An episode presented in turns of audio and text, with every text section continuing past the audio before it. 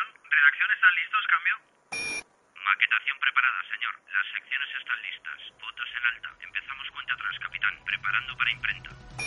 Todos tenemos un sueño. El nuestro, hacer revistas. Llega Man on the Moon, You Have a Dream, el 1 de marzo en tu kiosco.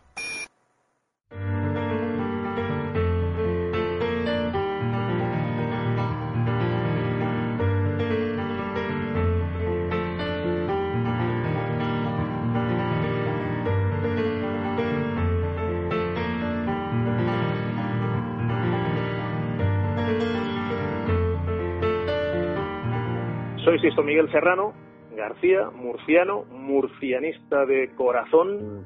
Me jubilé el 31 de diciembre, pero tal vez siga o tal vez no. Y le deseo a mis compañeros de Panenka que su sala de máquinas funcione a mil maravillas y todo el éxito del mundo.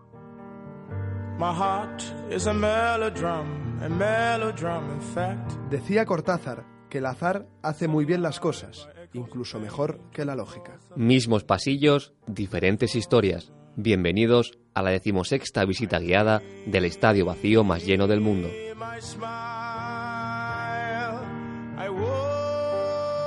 Bowling Sound, un podcast de la revista Panenka con Spain Media Radio. Temporada 2, episodio 6. La ruleta de la fortuna.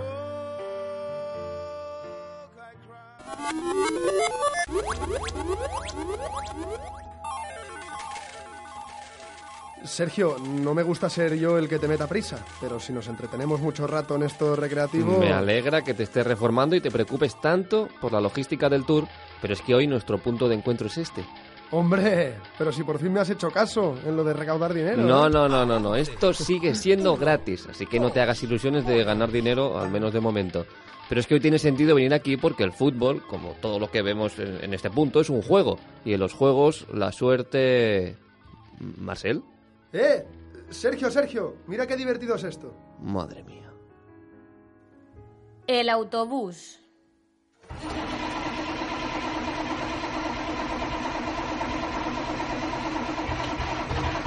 Bueno, ahora que ya me he dejado los cuartos, podemos empezar con el tour. Claro, Marcel, es que te lo tengo dicho, no lo puedes dejar todo en manos de la suerte. Es que como este tour va sobre el azar, pues pensaba que la fortuna iba a estar de nuestro lado. Hoy nosotros solo queremos demostrar que la suerte está muy presente en el fútbol, pero es que algo más tiene que haber para estar 17 años en el banquillo del Manchester United.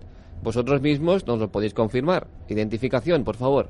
Hola, soy Elio Lear, soy el fundador y editor jefe de La Media Inglesa y os envío un saludo muy fuerte. Soy Carlos Martín Río, periodista de la revista Panenka.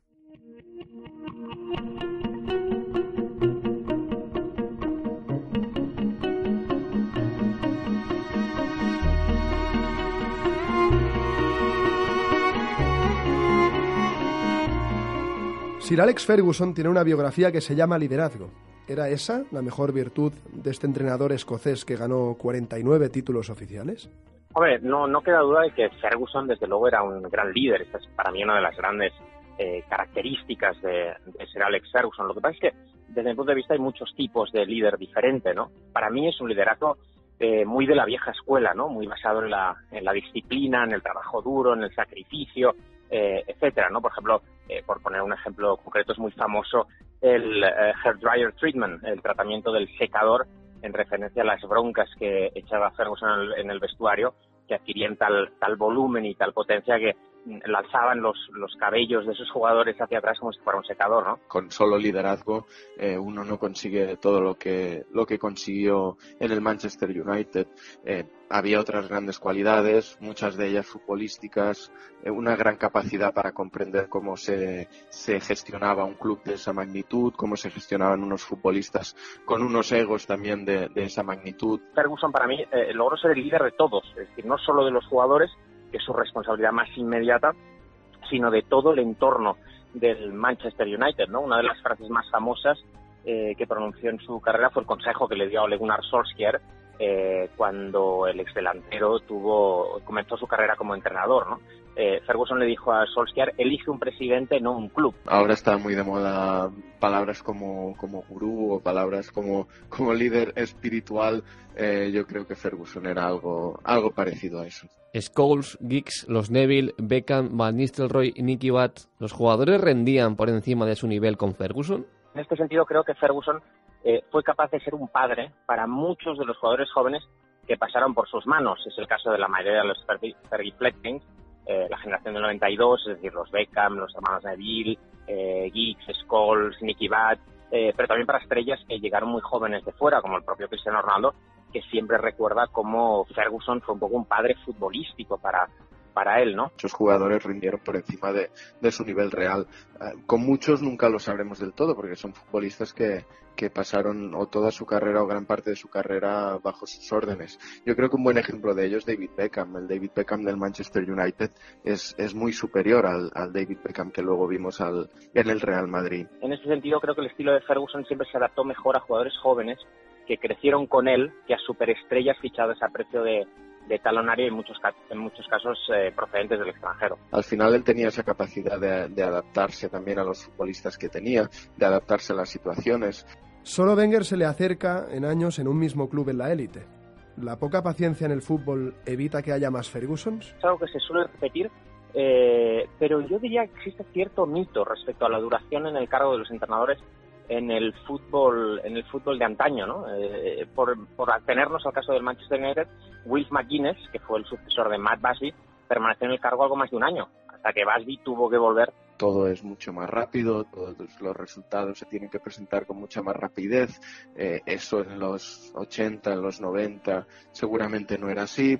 El fútbol británico además ha sido el último en resistirse a esta tendencia a, que todo, a que todo vaya tan rápido. En la Premier League, concretamente, la lluvia de millones ha provocado que eh, un descenso de categoría segunda división tenga consecuencias desastrosas sobre las finanzas de un equipo. Y eso empuja a muchos a, prescindir de su entrenador a media temporada. Hay que decir que el Manchester United de, Sir Alex Ferguson al final es uno de los máximos exponentes de la transformación del fútbol, de la transformación del fútbol en los 90, de la transformación de un club como el Manchester United en un club global. Entonces sí que es verdad que él junto con Wenger es el último exponente de un fútbol en el que los entrenadores eh, tienen la última palabra y en el que se confía ciegamente en los entrenadores, pero a la vez eh, los entrenadores hoy son víctimas del fútbol moderno y ese fútbol moderno eh, ayudó en gran parte a crearlo el Manchester United de Sir Alex Ferguson.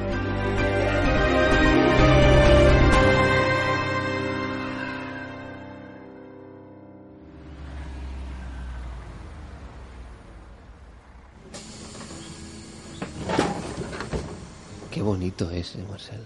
Bueno, sí, tiene, tiene un diseño original. Qué bigote, qué, melena. A, ver, Sergio, Sergio, solo es un premio, que por cierto no es nuestro, así que venga, dámelo. Déjame acariciarlo un poco más, por favor, un poquito más. Venga, que se lo tengo que devolver a su dueño. Es su merecido premio por haber escrito un libro salvaje, como tú sabes. Primera parada, Bowling Tavern. Es el mayor comunista, a lo mejor, que ha nacido aquí en España. Y fíjate que tengo fama de prepotente y de rico y de pisar todo lo que se quiera pisar cuando me lo venden. También te hablaré luego del comunismo si quieres. Le dices, ¿qué es gobernar para los pobres? El pueblo es insolidario. El pueblo es ingrato. Nunca hagas nada pensando que te lo van a agradecer. Es condición humana, forma parte de la condición humana, pienso yo. ¿No cree en el hombre? No.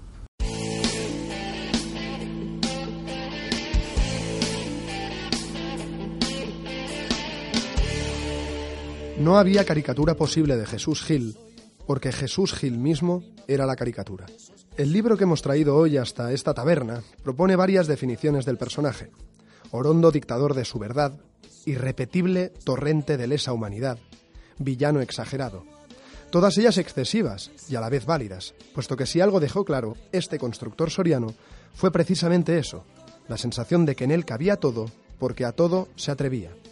El hombre de las mil caras marcó con sus suelas para siempre la memoria de atléticos y marbellíes. Tras su paso por la vida, quedaron un legado sombrío y muchísimas anécdotas que hoy flotan como peces muertos en la superficie de un pantano. La camisa desabrochada, los insultos a la prensa, el cocodrilo que exhibió en el palco de Calderón un día de partido contra el Tenerife, las cartas a la Casa Real, el puñetazo a Fidalgo, los bikinis, el teléfono y el jacuzzi, el caballo imperioso, al que a punto estuvo de darle una concejalía en Marbella, los juicios, la uña del pulgar larga para contar billetes, que no para tocar la guitarra. Porque yo sabes cuál es la norma que llevo. Invierte en lo más caro que nunca perderás nada. ¿Qué se consigue con eso? Pues ganar dinero, qué duda cabe. Enseguida sale el dinero. Pues claro, sin dinero no hay nada de creación. Porque yo me cotizo muy caro. Porque claro, eh, yo comprendo que hay una popularidad alrededor de mi personaje. Y yo la tengo que vender bien, pues para eso soy vendedor, si no sería un estúpido. También me quedo con los datos, hasta ahí sí llego. Pues yo no distingo un obrero de un ministro, porque hay obreros, decía yo, que han sido ministros o ministros que han sido obreros, pero es que ya sabes que hay mucho babosito en este país. Iván Castelló, periodista que podéis ver en Fiebre Maldini o leer en Eurosport, ha sido quien nos ha acercado de nuevo a la trayectoria vital de uno de los últimos ejemplares de presidentes de la vieja escuela, escribiendo su biografía. Salvaje, la imperiosa historia de Jesús Gil y Gil, es un libro que te acorrala entre la risa y el esperpento, mientras descubres los claroscuros de un tipo inclasificable. Un proyecto atrevido, sin duda, que le valió Castelló para ganar el libro del año en los últimos premios Panenka.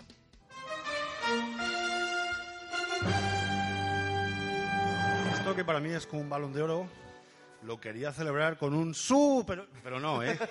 que es que los de la Leti no nos va esto del su. ¿Qué, decir? Que, muchas gracias, de verdad, a Panenka. Eh, sois quizás los últimos que quedan en este reducto del periodismo sincero, yo creo, ¿eh?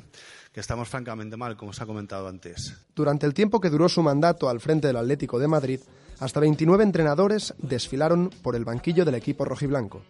Difícil saber qué fútbol le gustaba a Gil, si es que realmente le gustaba alguno. Con Luis Aragonés, por ejemplo, casi llegaron en más de una ocasión a las manos.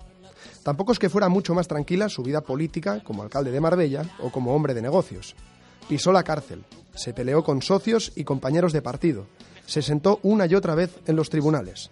Gil imitó a Trump antes de que existiera Trump, un populista, un antihéroe quijotesco que, como él mismo decía, se debía a su gente, con la que iba a muerte. ¿Usted cree que ha hecho historia, señor Gil? No, pero soy un pequeñita cosa y tal. Lo que pasa, oye, que la gente me quiere y la gente me respeta y la gente eh, sabe lo que yo estoy pasando y es muy bueno que la gente te entienda y que te comprenda y que te den ánimo si vas en los aviones, en un sitio, en el otro, en el otro.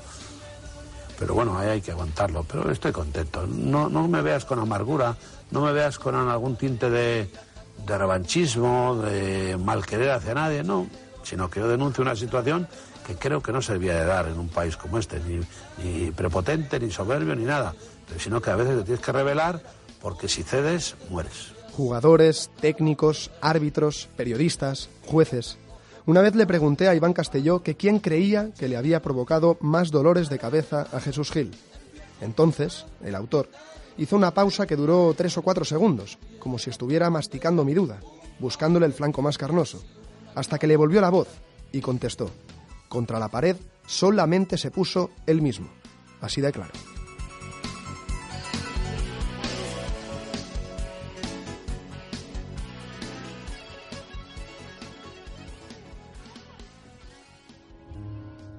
Cara Cruz, Marcel. Mm, cara, en principio cara, pero dime antes que nos estamos jugando, que a lo mejor no lo puedo pagar. Nada, nada, tranquilo, es una tontería. Solo hay que decirle a Miquel que le faltan unos poquitos, cuatro meses, para salir del vestuario. Pues cara, venga. Cruz, he ganado, te toca. Qué mala suerte. Miquel, Miquel, soy yo. ¿Se puede? Segunda parada, vestuario, con Miquel Alonso.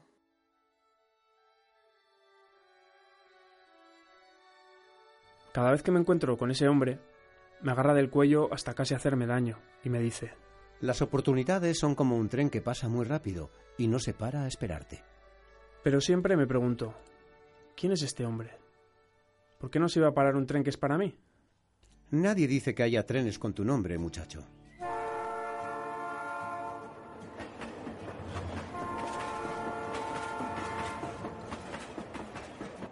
O lo coges o lo dejas, pero hay que poner el pie y agarrarse con fuerza. La vida es así. Ese tren jamás vuelve. Me voy a casa pensando en las palabras de este hombre. Este fin de semana tengo un partido muy importante. Diría que es un partido clave. Mi gran tren. Bueno, quizás estoy exagerando, pero voy a jugar con el primer equipo. Si mi actuación es buena, puede que me den nuevas oportunidades. La diosa ocasión, relacionada con la diosa fortuna, fue representada por el escultor Fidías como una mujer con pelo sobre la cara, pero calva por detrás, para representar que si no coges la ocasión cuando llega por delante, ya la has perdido para siempre. De ahí viene el dicho, a la ocasión la pintan calva. Pero me quedo dormido. La verdad es que estoy tranquilo.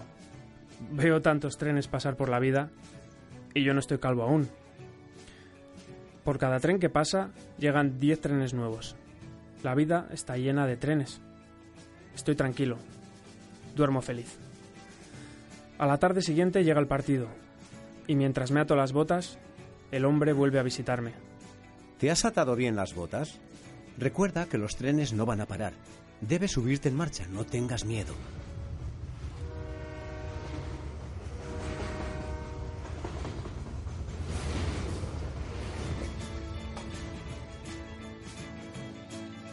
El partido finalmente pasa, y no juego demasiado bien. De hecho, juego regular. No me monto en el tren del partido, y tampoco vuelven a llamarme para el primer equipo. A los tres años me retiro del fútbol. Poco a poco me voy convirtiendo en un hombre mayor. Pero desde aquel día comienzo a considerar otros muchos trenes y ocasiones importantes, que me llevan a otros lugares y estaciones. Pierdo más trenes, claro. De algunos me echan, incluso cojo otros. Me demoro en algunas estaciones, con miedo a coger ninguno, bloqueado, sintiendo la comodidad inextinguible de los andenes. Otras veces me lanzo al interior de trenes que pasan a toda velocidad. ¡Pasajeros al tren!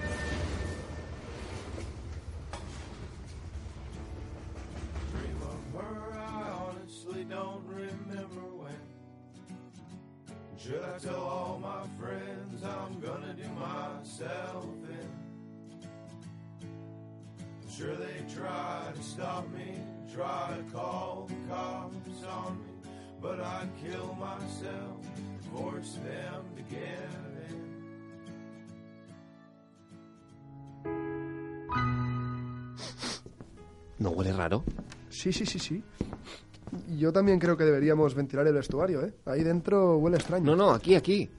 Mm, no sé, que yo recuerde me he duchado, tío. A ver, a ver, mírate la suela. ¡Mierda! Efectivamente, una mierda. Bueno, míralo por el lado bueno, vas a tener buena suerte. Pero antes he pasado debajo de una escalera, aunque llevo la camiseta del revés. Pero también se me ha cruzado un gato negro. Vaya lío, ¿no? Si es que la suerte está en todas partes, también en muchas épocas y en muchos estadios de fútbol. Tercera parada, césped. ¿Puedo preguntarle por qué hace eso? ¿Hacer qué? Golpear su anillo así. Le he visto hacerlo en televisión. Dos golpes cada vez que se levanta de una mesa o abandona un atril. Es algo que me enseñó mi padre. Se supone que fortalece tus nudillos para que no se rompan si te peleas. También tiene el beneficio añadido de tocar madera. Ah. Mi padre creía que el éxito es una mezcla de preparación y suerte. Golpear una mesa mata dos pájaros de un tiro. El éxito es una mezcla de preparación y suerte. No podemos saber qué porcentaje influye en cada episodio, en cada capítulo de nuestra vida, en cada partido de fútbol. Hoy no vemos un solo encuentro en nuestro Bowling Sound, sino que nos desplazamos a tres estadios para ilustrar tres ejemplos del intrusismo de la suerte en el fútbol, tres momentos en los que la balanza entre preparación y azar se inclinó claramente hacia la fortuna.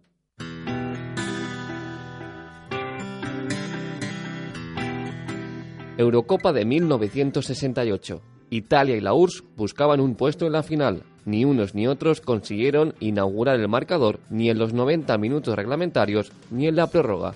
La incertidumbre se adueñó del estadio de San Paolo. ¿Quién iba a acceder a la final? ¿Cómo iba a dictaminarse un ganador? El único sistema instaurado en la época era el de jugar un partido de desempate, pero la opción del replay en este caso era totalmente inviable, ya que a dos días se debía de jugar la final. la tanda de penaltis todavía no era un recurso oficial, así que lo dejaron todo en manos de la suerte. Kurt Schencher, el árbitro del partido, y los dos capitanes se metieron en el vestuario para decidir el ganador. A decir verdad, era la suerte la que lo iba a decidir. Shesterniov, capitán de la URSS, eligió Cruz y Facchetti, líder azzurro, cara. Efectivamente, se iba a decidir a cara o cruz. El colegiado lanzó la moneda al aire, pero la suerte es tan caprichosa que postergó la decisión.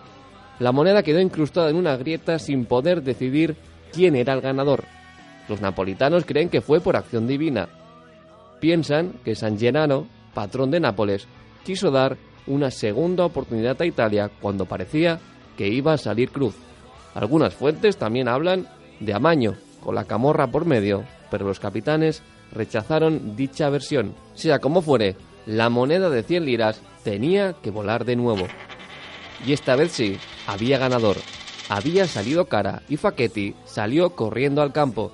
Así fue como Italia se alió con la fortuna para acceder a la final de la Eurocopa de 1968, un título que a la postre conquistó y que todavía hoy es su único campeonato europeo.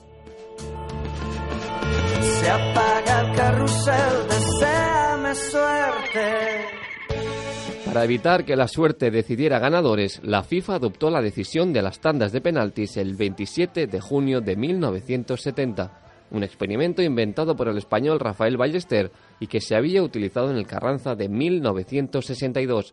La suerte no iba a ser más protagonista. ¿O sí?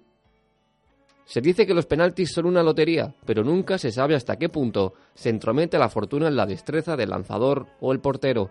Hay muchos ejemplos de tandas de penaltis que podían entrar en esta recopilación, pero qué mejor que coger la tanda de penaltis más larga de Europa en una competición oficial. Fue la quinta ronda de la Copa de Francia en un encuentro alejado de los focos entre los humildes Auvernais y Willesheim en el año 1996. Los equipos empezaron a lanzar penaltis, algunos entraban, otros iban fuera, los menos los paraba el portero. Los hubo de todos los colores, algo lógico, ya que la tanda constó de 40 lanzamientos. No terminó porque algún equipo ganara, no, no, no. De hecho, el resultado era de 15 a 15 cuando terminó la tanda, pero la suerte hizo una vez más acto de presencia y la ausencia de luz obligó a terminar con el carrusel. 40 penaltis después no había vencedor, así que se tuvo que acudir al reglamento que decía que debía avanzar el equipo de más categoría. ¡Qué suerte! pensaría Lovernet. ¡Qué mala suerte! diría el Willesheim.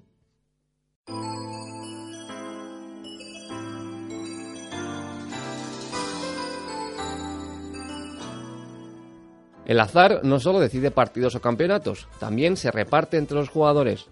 A algunos les toca buena, a otros los machaca. En esos últimos está archivada la historia de Peter Ilku Kampf, el futbolista húngaro que jugó en España en la década de los 50 y 60. En un artículo disponible en la web de CIEFE, escrito por Fernando Cuesta, comprobamos cómo la mala fortuna se cebó con Ilku. La insurrección popular y posterior represión en Hungría devino en el éxodo de muchos futbolistas magiares, muchos de los cuales, los mejores, recalaron en Barça y Madrid. A ambos se les escapó Peter Ilku, que fichó por el Atlético de Madrid para ser la guinda de una gran plantilla que acabaría conquistando el subcampeonato liguero. El gran rendimiento y su corta edad, 22 años, le auguraban un futuro prometedor. Pero la suerte, la mala suerte, se iba a cruzar en su camino. En julio de 1958, en la carretera de Aragón, Peter Ilku conducía un vehículo que derrapó y chocó contra un árbol al borde de la carretera. El copiloto apenas sufrió daños, pero Ilku se llevó la peor parte. Fractura del fémur izquierdo, heridas en la nariz, conmoción cerebral y más lesiones en un parte médico casi eterno. Peter sobrevivió, pero la recuperación fue lenta, tanto que tuvo que empezar de nuevo su escalada. Salió cedido al Rayo, pero nunca volvería al Atlético. En otro giro del destino fue fichado por el Barça, pero para jugar con su filial, el Condal.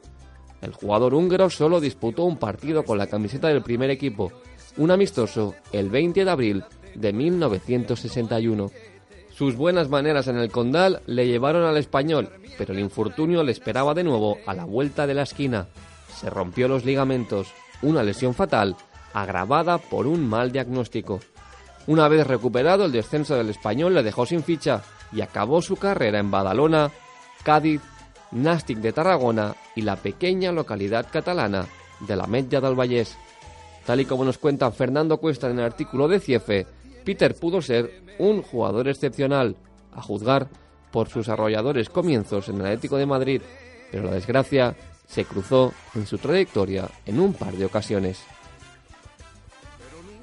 Tres historias, tres capítulos, tres episodios que demuestran que el fútbol necesita de la alianza de la preparación y la suerte. Por si acaso, toquemos madera. Toca madera, toca madera, toca madera, toca madera.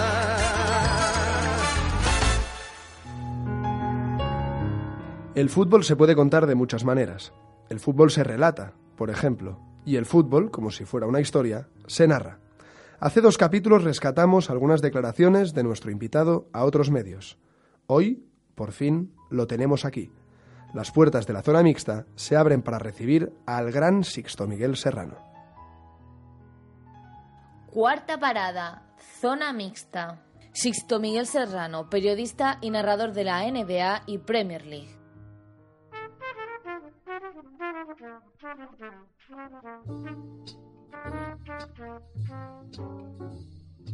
Vamos a empezar esta entrevista tranquilizando a la gente. Sixto no se ha jubilado, se ha prejubilado. ¿Hay opciones de volver a escuchar a Sixto narrando?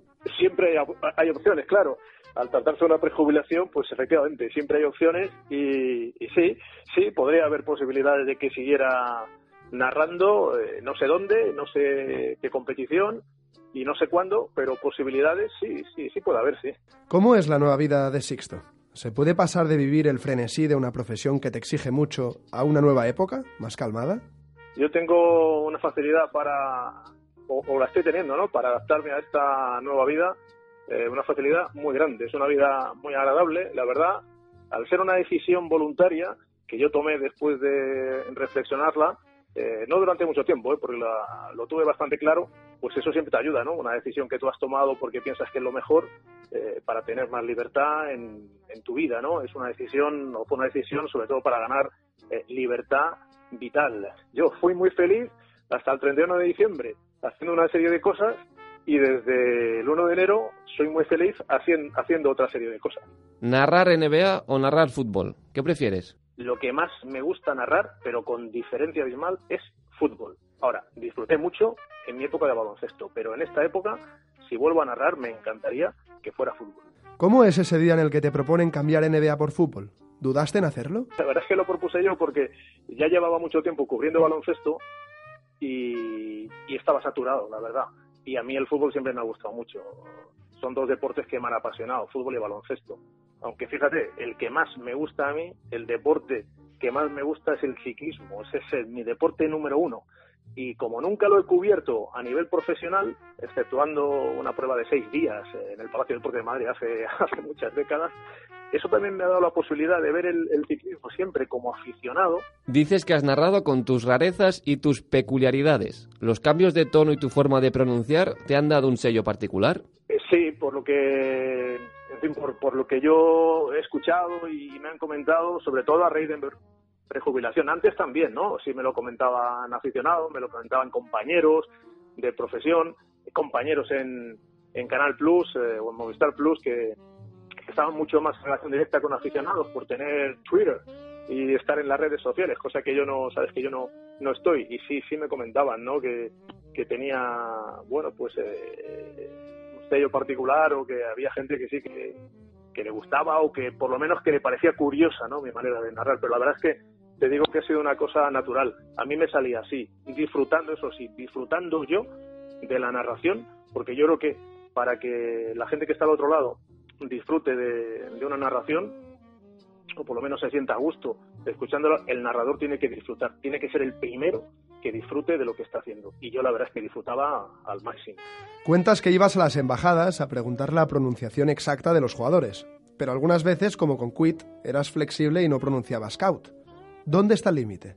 Eh, Eso yo creo que cada uno debe tener su propia su propio criterio, su propia opción. Yo creo que todo es válido, ¿no? Lo que hay que hacer, yo creo, es dárselo fácil a- al espectador para que, como en el caso de Quid, ¿no? Yo pensaba, si yo fuese espectador y, y- y no estoy muy metido, no soy un especialista en fútbol internacional y, y el narrador mm, está pronunciando Couch y llevo en la camiseta Quid, eh, igual pienso que está este equipo Liverpool en ese momento, ¿no? Está jugando con 12. Sin WhatsApp y sin Twitter, ahora parece que no, pero tú demuestras que se puede ejercer el periodismo sin estar en las redes sociales. a mí ese, ese mundo no lo respeto, eh, respeto todo, todo lo que se haga con educación, pero no, no es un mundo que me ha llamado nunca la atención. Eh, si vieras mi teléfono, desde el que te estoy hablando ahora, es un teléfono antediluviano. Yo no tengo ni WhatsApp, ni, ni me interesa tener WhatsApp. Entonces, al que le gusten las redes sociales, pues adelante, perfecto. A mí ni me gustan, ni me interesan, ni, ni las necesito. Yo en, en algunos aspectos eh, soy chapado a la antigua, soy antediluviano y este es uno de ellos. Y yo vivo tan feliz. Desarrolla esta magnífica frase tuya. Creo que el periodista, salvo en casos excepcionales, debe ser anónimo y nunca ser la noticia. Siempre he pensado que el periodista es el que debe buscar la noticia y desarrollarla y llevarla a los lectores o a los oyentes o a los telespectadores. Pero nunca, salvo contadísimas excepciones y, y en momentos a lo mejor muy concretos, nunca ser el, el protagonista o en muy pocas ocasiones ser el protagonista. El, el periodista es el vehículo, ¿no? Como ya viene siendo habitual, tenemos que echar la quiniela y vamos a necesitar de tu ayuda y esta vez esperamos más que nunca tener suerte. Así es, la primera, Sixto. El liderazgo de Ferguson o la innovación, ahora algo caducada, de Wenger. ¿Uno o dos? Uno, clarísimamente, Ferguson. Fueron 26 años, si no recuerdo mal, de, de- de un montón de, de títulos, de un dominio, bueno, a lo largo de los años bastante incontestable, casi, ¿no? En el periodismo, en el fútbol y en la vida, preparación o suerte. Uno o dos. O sea, sin ninguna duda la, la preparación. La preparación, el trabajo, el esfuerzo, la profesionalidad, es verdad, la, la suerte la necesitamos para, para cualquier aspecto de la vida. Pero yo creo que al final, si te preparas, si te esfuerzas, eh, si trabajas, tendrás épocas en las que tú creas que no vas a ver nunca el final del túnel, pero al final yo creo que la gente que se lo trabaja, que, que tiene esfuerzo, sacrificio, disciplina, al final la vida en todos los aspectos le recompensa. Uno también en la quiniela. Un derby de Manchester con Maldini o el séptimo partido de la final de la NBA con Montes, sin que sirva de precedente, ¿firmas el empate? Pues mira, aquí voy a ir a, a la X. Me daría igual un derby de Manchester o un partido, un séptimo partido de la NBA, pero con los dos, con Andrés Montes que empate descanse y con Maldini. Sea lo que sea, pero con los dos a la vez.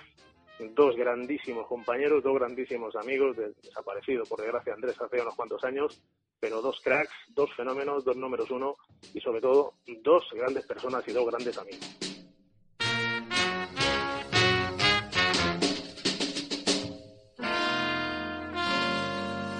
Gana Beto Samuelito por la parte izquierda. Esto para Milito. Desde tiene disparo Milito. Ojo a Milito que va a marcar. Milito, Milito, Milito. Va a marcar y marca Milito. Pero qué grande eres, Milito. Qué bueno eres, Diego Milítico. Espectacular. Lo veía que iba a marcar desde que recibió el balón Milito.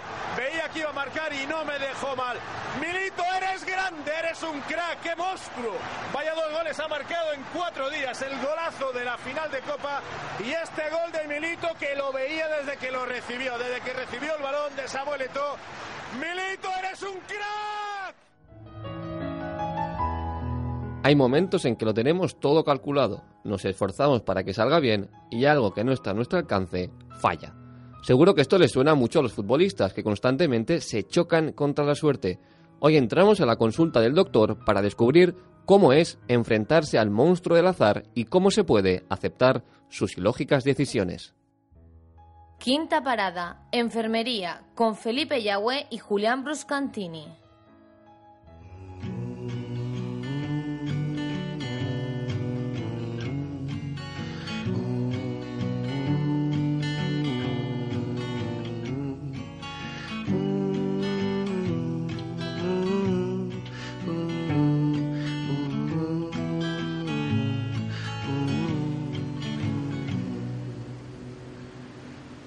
Momento, eh, antes de empezar el partido, donde ya está todo listo, donde ya está todo preparado, donde ya está todo estudiado, donde físicamente hiciste todo lo necesario para llegar bien al partido, escuchaste atentamente la charla técnica de tu entrenador y, quieras o no, eh, solo depende de vos.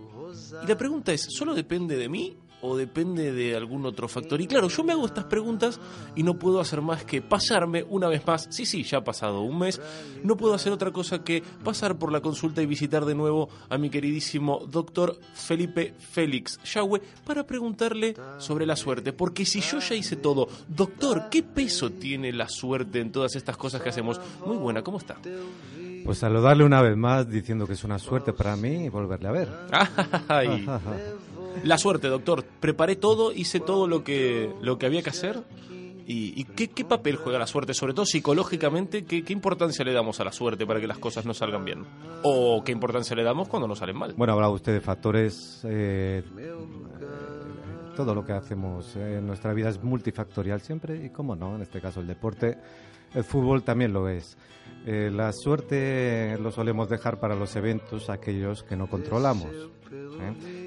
El azar interviene en el caos para ordenar, pero nosotros intervenimos para minimizar esa suerte. Eh, solemos pensar que, como decía usted, que salimos con todo el esfuerzo que podamos, con todo el talento que tenemos, para minimizar esa suerte. Ahora decía que la suerte es algo con lo que no contamos. Eh, yo pensaba, ahora se me venía a la cabeza, y disculpe que siempre lo traiga todo para, para mi terreno, ¿no? Final del mundo 2014, hay una mala sesión, si no me equivoco, hacia atrás de Tony Cross, y de repente el Pipa Higuaín se ve en la, en la situación más clara de, su vida, de su carrera, más allá de que, como todos los que nos escuchan saben que lo amo.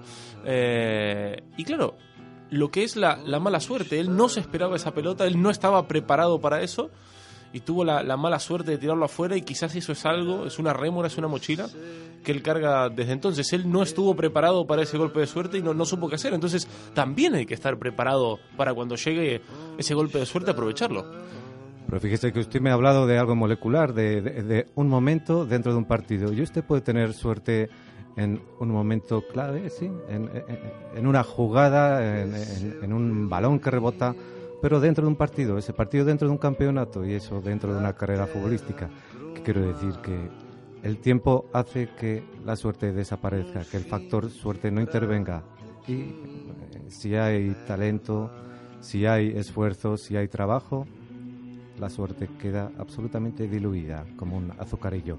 Déjeme acabar con una cita de Luis Aragonés. La suerte, le decía siempre a sus jugadores, no la venden en, la planta de oportunidades del corte inglés. Me gustaría decirle, doctor, que la suerte, realmente la suerte, es que el mes que viene pueda venir a visitarlo otra vez.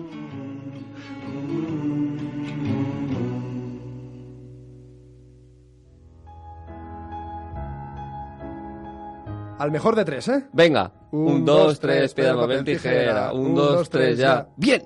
Un, dos, tres, piedra, papel, tijera. Un, dos, tres, ya. ¡Empate!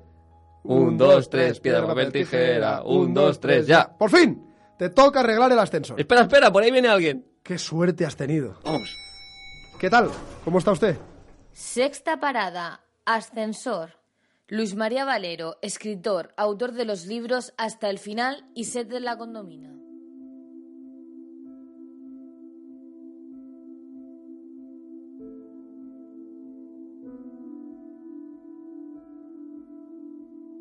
Involuntariamente, el Murcia nos ha enseñado la lección más hermosa y más crucial, la lección de la antinostalgia. Este club no ha tenido nunca un logro en el que pudiéramos repantigar nuestra añoranza, una alineación que recitar de memoria, y eso lo padezco pero también lo agradezco, porque me ha vuelto despiadado con todo lo dejado atrás. Una década de los 80 con unas cuantas permanencias más o menos holgadas en primera, eso es lo que más brilla, pero tampoco esas luces las añoro. No hay nada a lo que volver, nunca, y en el caso del Murcia, ese nunca volver se hace incluso obligado. El pasado dice no sé nada. Algunos buenos tiempos dice no sé nada. El Murcia nos tiene siempre en la disposición ideal para el fútbol y para la vida, antinostálgicos, pensando solo en lo siguiente, huyendo de lo ya sucedido. Porque todo pasado electrocuta, pero el pasado del Murcia es un pasado especialmente eléctrico. En la tentación nostálgica no debería caer nadie, y el Murcia no teniendo nada o casi nada que ofrecer en lo dejado atrás, nos ha hecho aprender esa lección a la fuerza. El Murcia solo nos dirige al futuro. Tenemos el oído continuamente pegado a la puerta, esperando que la bonanza se decida por fin a visitarnos. Porque no arrastramos grandes esplendores, podemos caminar ligeros. Algo bueno tenía que traer una existencia poco memorable.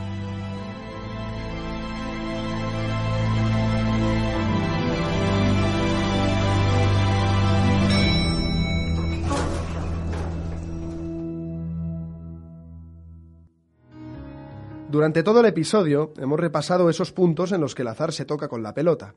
Ahora tenemos que dejar de frivolizar y considerarnos muy afortunados de que nuestro kiosco no esté cerrado. Recordad, son necesarios, porque el fútbol se escucha, pero el fútbol también se lee. Última parada. Kiosco.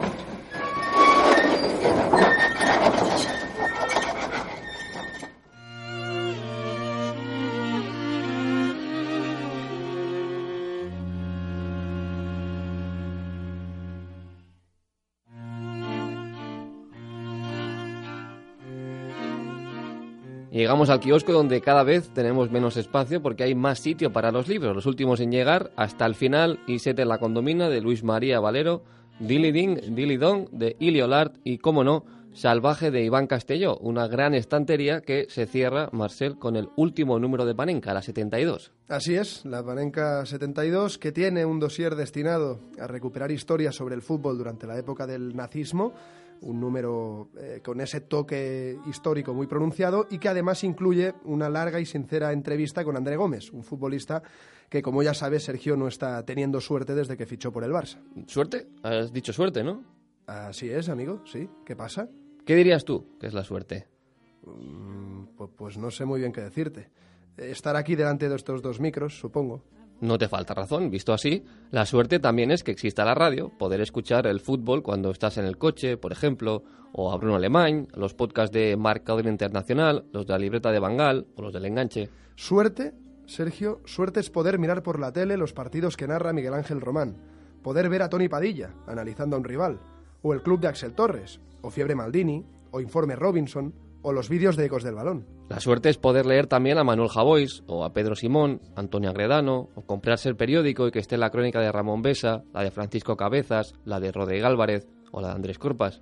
Aunque para mí tener suerte es poder tener en las manos un libro de Eduardo Galeano. O uno de Nick Horby. O uno de Simon Cooper. Uno de Nacho Carretero. O uno de Sergi Pamias. Oye, somos unos afortunados, ¿eh? Ya te digo. Y que dure. ¿Y la mala suerte, Marcel? La mala suerte es que me conocieras ese día en clase, compadre.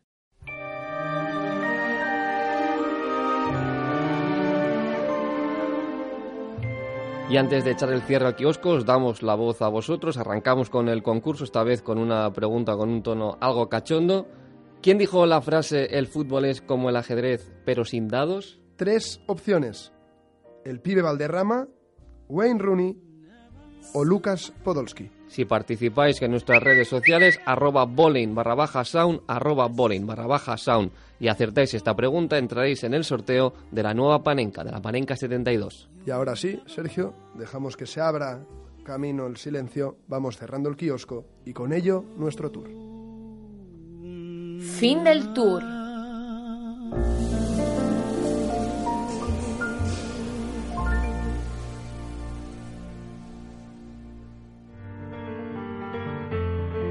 Decimosexto capítulo y por suerte no será el último. La fortuna sigue de nuestro lado. Volved, volved, porque la próxima vez será distinto. Todavía será Bowling Sound, pero sus historias serán otras.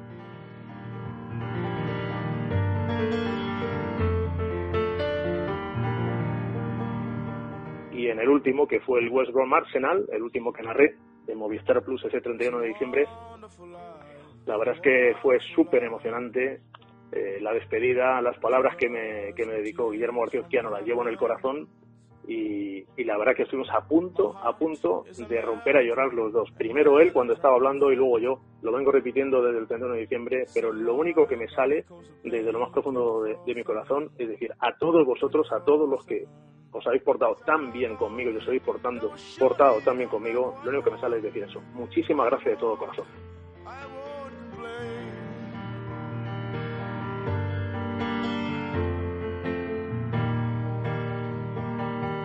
Escucha todos los episodios de Bowling Sound en Spain Media Radio. Síguenos en Twitter arroba bowling barra baja sound.